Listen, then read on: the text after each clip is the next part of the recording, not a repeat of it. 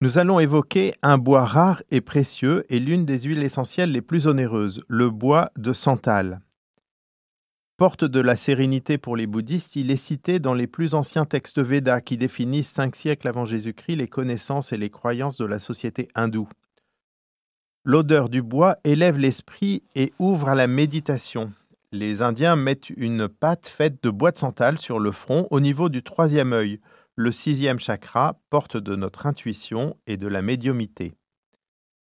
Précieux entre tous, le roi Salomon a choisi le bois de santal pour les balustrades et la fabrication des instruments de musique du temple de Jérusalem.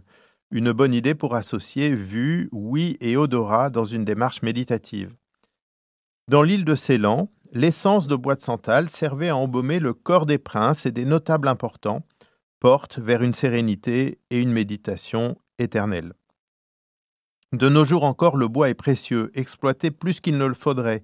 Il est devenu rare, victime de notre appétence pour le luxe et de notre cupidité. Convoités, les arbres à maturité sont gardés par des hommes en armes pour éviter les vols dans les plantations.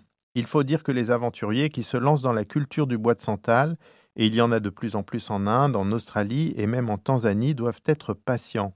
L'arbre pousse lentement et n'arrivera à maturité de récolte qu'en 20 ans environ. Il n'y aura donc pas tant de rentrée d'argent dans la vie d'un exploitant, mais un beau jackpot quand même, car chaque tronc de l'arbre va rapporter plus de 1000 euros à son propriétaire. Son odeur luxueuse et recherchée lui aurait-elle donné des envies de diva? L'arbre croît très doucement, prend son temps, sollicite notre patience et a besoin des autres pour le servir. Le santal est un hémiparasite. Il vit en puisant dans les racines d'autres plantes ses substances nutritives. Il a pourtant toute la machinerie chlorophyllienne pour se débrouiller seul.